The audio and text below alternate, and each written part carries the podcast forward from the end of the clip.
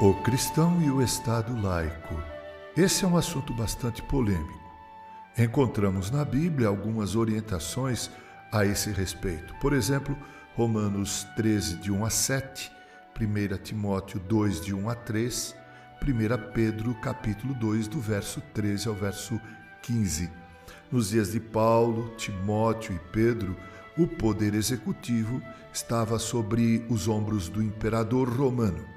De lá para cá, o mundo vivenciou outros modelos de governo, como o presidencialismo, o parlamentarismo e ainda, em alguns casos, o monarquismo.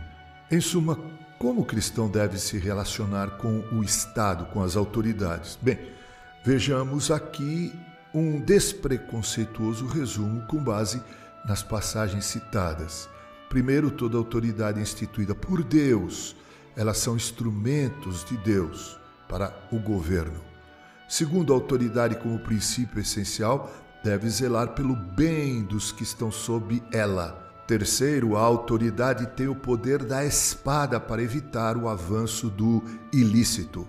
Quarto, todo cristão deve orar pelas autoridades constituídas.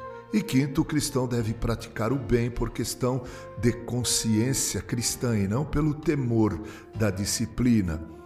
Há muitas perguntas que podem ser feitas quanto a esse assunto. Uma delas é: se toda autoridade é instituída por Deus, como explicar os maus governantes?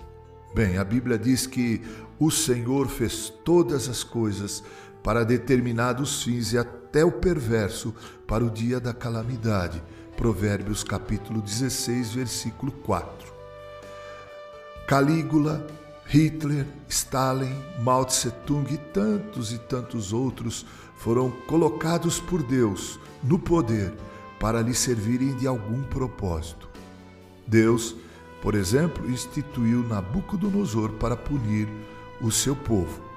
Essa compreensão nos leva a outro questionamento que é: o cristão deve submissão aos maus governantes? A resposta é sim, quando os governantes, mesmo sendo maus, exigem que se cumpram boas leis.